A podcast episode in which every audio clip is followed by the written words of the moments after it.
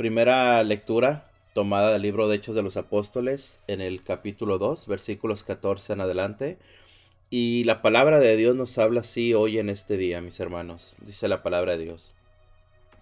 El día de Pentecostés se presentó Pedro junto con los once ante la multitud y levantando la voz dijo, Israelitas, escúchenme Jesús de Nazaret fue un hombre acreditado por Dios ante ustedes mediante los milagros, prodigios y señales que Dios realizó por medio de él y que ustedes bien conocen.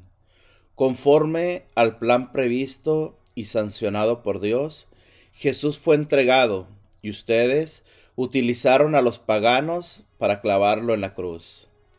Pero Dios lo resucitó, rompiendo las ataduras de la muerte ya que no era posible que la muerte lo retuviera bajo su dominio. En efecto, David dice, refiriéndose a él, Yo veía constantemente al Señor delante de mí, puesto que Él está a mi lado, para que yo no tropiece. Por eso se alegra mi corazón, y mi lengua se alboroza. Por eso también mi cuerpo vivirá en la esperanza, porque tú, Señor, no me abandonarás a la muerte, ni dejarás que tu santo sufra la corrupción. Me has enseñado el sendero de la vida, y me saciarás de gozo en tu presencia. Hermanos, que me sea permitido hablarles con toda claridad. El patriarca David murió y lo enterraron, y su sepulcro se conserva entre nosotros hasta el día de hoy. Pero como era profeta, y sabía que Dios le había prometido con juramento que un descendiente suyo ocuparía su trono, con visión profética habló de la resurrección de Cristo, el cual no fue abandonado a la muerte, ni sufrió la corrupción. Pues bien, a este Jesús Dios lo resucitó, y de ello todos nosotros somos testigos. Llevado a los cielos por el poder de Dios, recibió del Padre el Espíritu Santo prometido a él y lo ha comunicado, como ustedes lo están viendo y oyendo. Hermanos, esta es palabra de Dios. Mis hermanos, ¿qué es, lo que, ¿qué es lo que entendemos hoy en esta lectura tan hermosa que nos habla la palabra de Dios en el libro de Hechos de los Apóstoles, capítulo 2? Todos sabemos que el capítulo 2, mis hermanos, habla precisamente de, de Pentecostés, del derramamiento del Espíritu Santo sobre aquella iglesia nueva que nace, que surge, que se solidifica por medio precisamente de la, del derramamiento del Espíritu Santo. Entonces lo que vemos hoy, mis hermanos, en este, en este versículo, es precisamente, en este capítulo, perdón, vemos precisamente lo que Jesucristo hizo con su muerte, con su resurrección y con su ascensión a los cielos. ¿Qué es lo que vemos, mis hermanos? Precisamente el derramamiento del Espíritu Santo, la fuerza que nos da el Señor para que nosotros precisamente, mis hermanos, tengamos el valor de hablar, tengamos la fuerza de hablar, tengamos, mis hermanos, la seguridad de hablar. ¿Por qué? Porque se nos muestra hermosamente, mis hermanos, que Jesucristo, claro, murió, pero que Jesucristo resucitó. Es la alegría, mis hermanos, de saber, vuelvo a repetir, que el, que el resucitado, que nuestro Señor Jesucristo no se quedó en la tumba, que se levantó. ¿Y cuál es el sentido, vuelvo a repetir, mis hermanos, de saber que Jesucristo resucitó? San Pablo nos dice claramente que ahí es donde se centra nuestra fe, en la resurrección de Jesucristo. No tendría ningún sentido para nosotros hablar de un Dios que murió. No tendría ningún sentido para nosotros saber, mis hermanos, dónde está la tumba de Jesús y que Jesús vive o mora en esa tumba o quedó en esa tumba. No tendría ningún sentido nuestra fe, no. Nuestra fe, mis hermanos, precisamente vuelvo a repetir, se basa en saber que Jesús murió, Jesús fue puesto en la tumba, pero Jesús venció a la muerte, salió, vuelvo a repetir, y cuando Jesús salió de la tumba, mis hermanos, salió para qué? Para que todos nosotros tuviéramos vida y vida en abundancia. Esa vida que el Señor nos ha prometido, mis hermanos, esa vida que el Señor nos da, es precisamente una vida de alegrías, es una vida, mis hermanos, de seguridad, es una vida, mis hermanos, de fortaleza, es una vida donde el Señor precisamente, mis hermanos, nos muestra que Él ha roto las ataduras de la muerte. Esas ataduras de la muerte, mis hermanos, nos habla y nos enseña, son las ataduras que nosotros tenemos precisamente, mis hermanos, tanto en los apegos al pecado, en los apegos al mundo, en los apegos a la carne, que el Señor, si creemos, si confiamos, si esperamos en la resurrección de Jesús, si creemos cabalmente en la resurrección de Jesús, nosotros podremos ser libres. Es la libertad que Él nos viene a dar. Por eso hoy, fíjate hermano, nos dice la palabra de Dios, recordemos claramente que aquel Pedro, aquel Pedro que ahora habla con poder, habla con autoridad, es el mismo Pedro que negó a Jesús. Es el mismo Pedro, mis hermanos, que, que, negó tres veces a Jesucristo diciendo que él no lo conocía, que no sabían de quién le hablaba.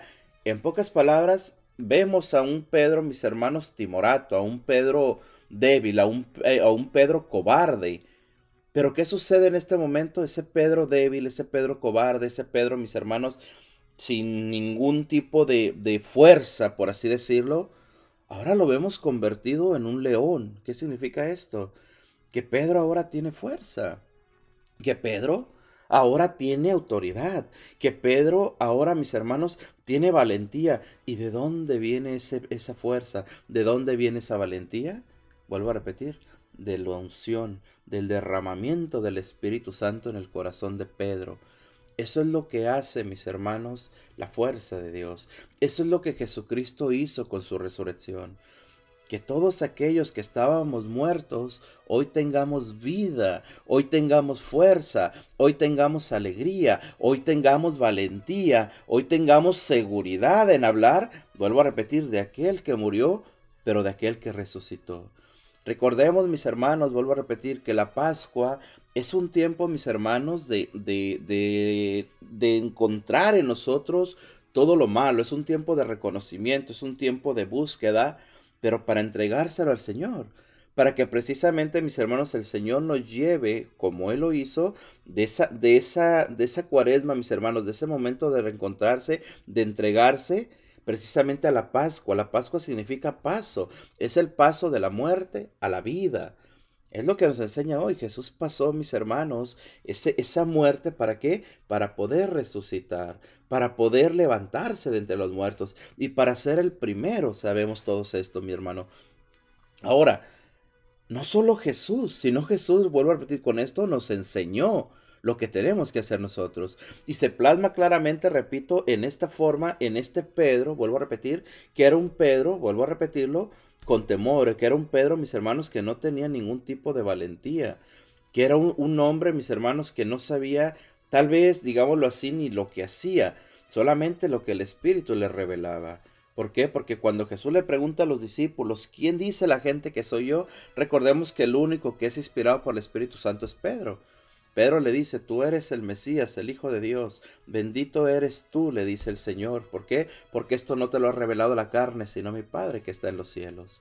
Entonces, como Pedro también pasa, mis hermanos, fíjate, por esa, por esa cuaresma, y pasa también, mis hermanos, de la, de la muerte a la vida. ¿Por qué? Porque se plasma aquí. Ahora Pedro, lo repito, y hay que repetir esto para que entendamos cada uno de nosotros lo que tenemos que hacer, hermanos el morir a nosotros para vivir la vida en Cristo.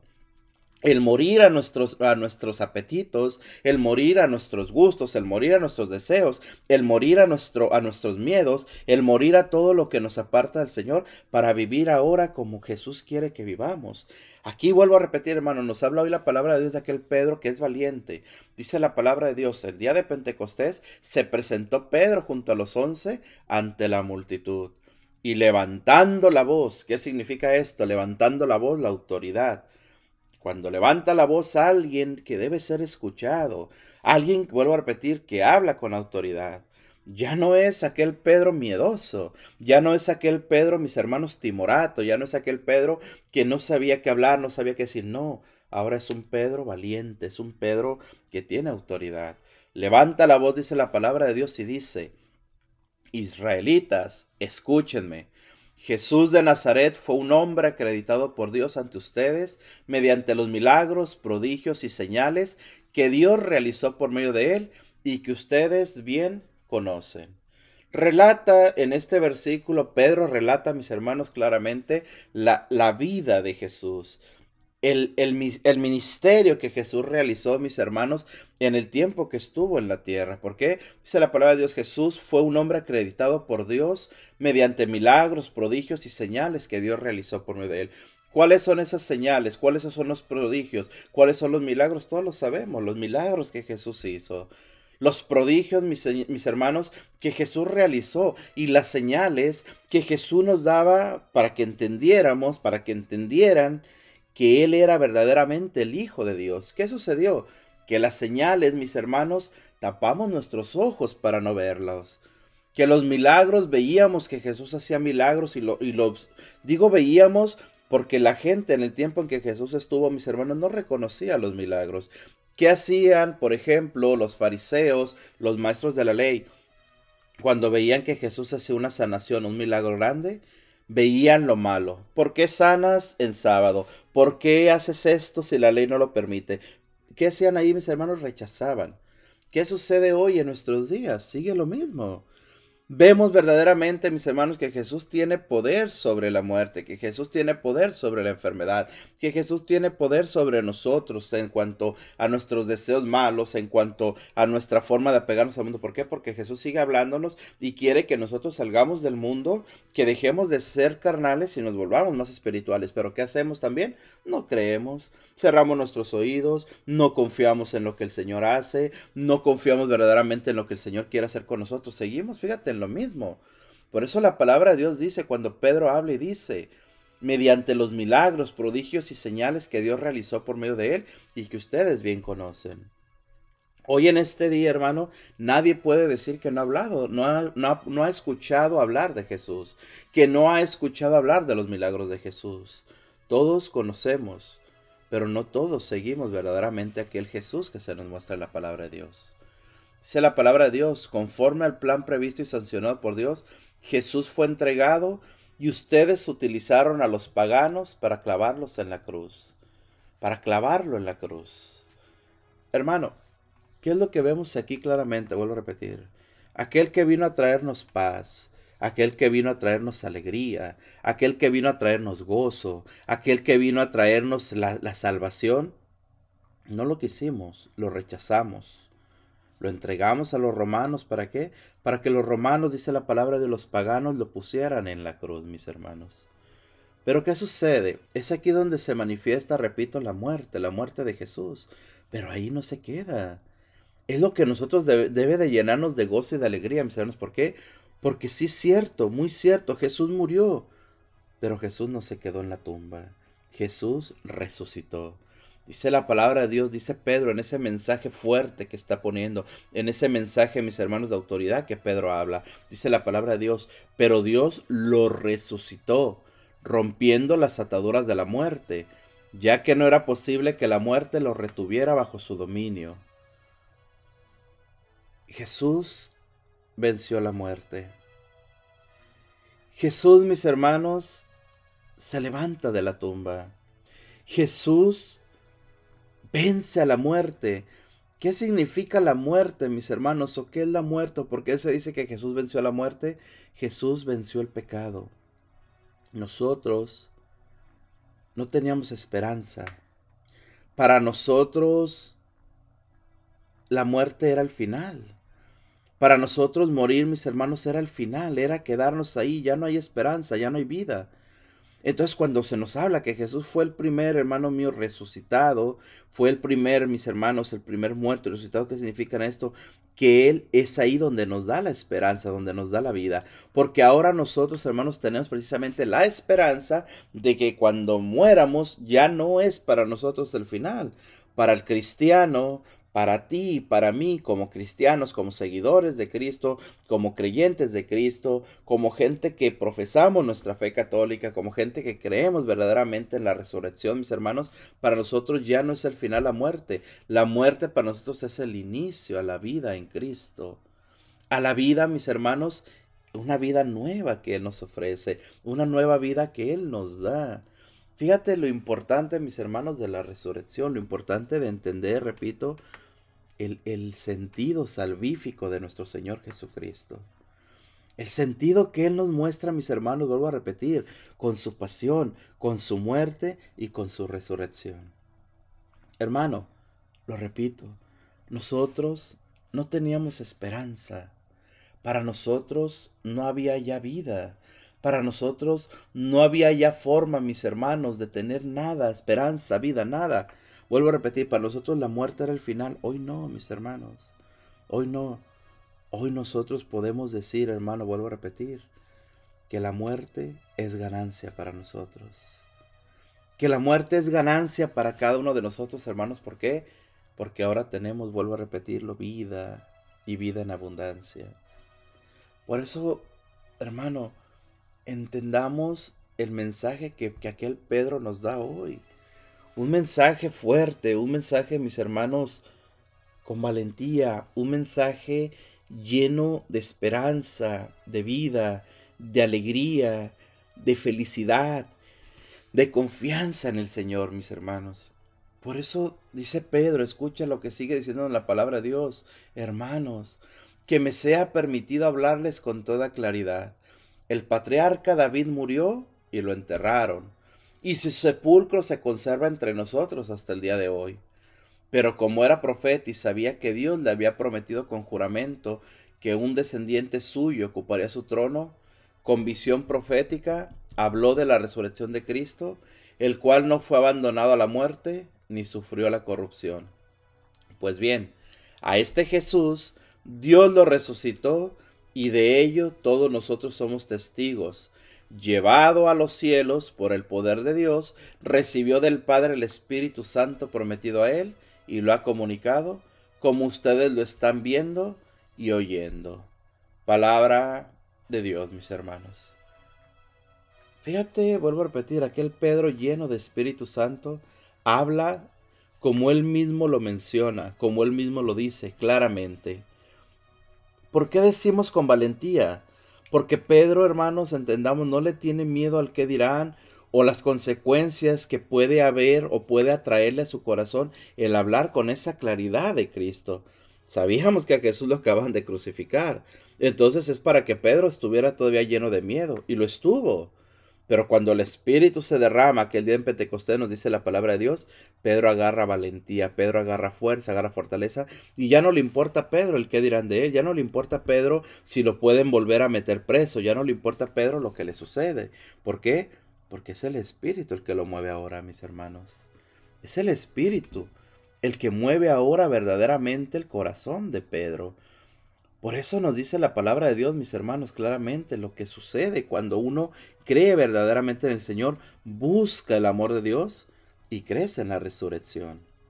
Ahora, el mensaje, mis hermanos, debería ser clara y hermosamente para cada uno de nosotros, hermanos, repito esto y lo digo con claridad, el mensaje debería de ser o debe de ser para nosotros que verdaderamente creamos en la resurrección de Jesús, que verdaderamente confiemos en lo que el Señor quiere hacer con nosotros, que verdaderamente nos demos nosotros también, mis hermanos, a la tarea de ser transformados por Jesús, de ser convertidos por Jesús, mis hermanos. No hablo de conversión no solamente en que creamos en Él, sino que nos dejemos mover por Él, que actuemos como Él quiere que actuemos, que hablemos como Él quiere que hablemos, que, que hagamos las cosas sin temor, que hagamos las cosas con valentía. ¿Por qué? Porque a final de cuentas, hermanos, es Él el que nos sustenta, es Él el que nos lleva, es Él el que nos levanta, es Él el que nos da los ánimos para caminar. Es Él el que nos muestra verdaderamente lo que tenemos que hablar, lo que tenemos que hacer y cómo debemos de hacerlo, cómo debemos de hablar. Es, tiempo, hermanos, es momento de hablar verdaderamente con fuerza, con valentía, con claridad. ¿Por qué? Porque estamos en un mundo que se está perdiendo. Porque estamos en un mundo que cada vez se aleja más del Señor. Estamos en un mundo que cada vez cree menos en la presencia del Señor. Un mundo que cada vez cree menos en la resurrección de Jesús.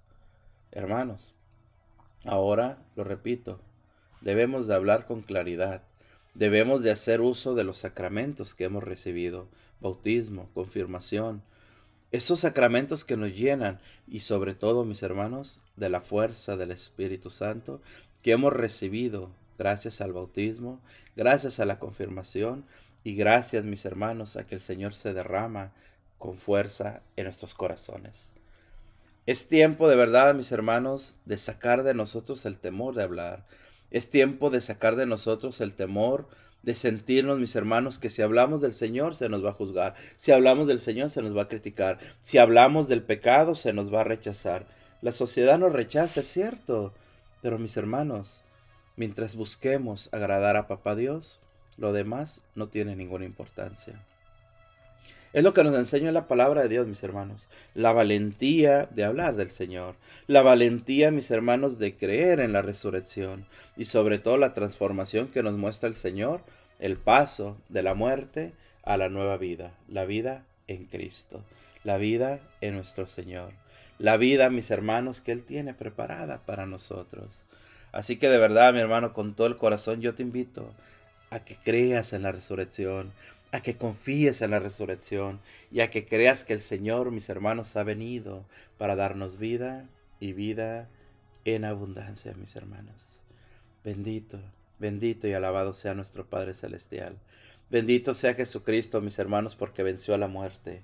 Bendito sea Jesucristo, mis hermanos, que nos ha dado vida y vida en abundancia un espíritu, mis hermanos, de valentía, un espíritu de fortaleza, un espíritu, mis hermanos, de fuerza, de fuerza espiritual, tanto en el actuar como en el hablar, como en el comportarnos, como en el vencer nosotros al pecado. ¿Por qué? Porque somos vencedores, porque Cristo nos ha hecho vencedores, mis hermanos.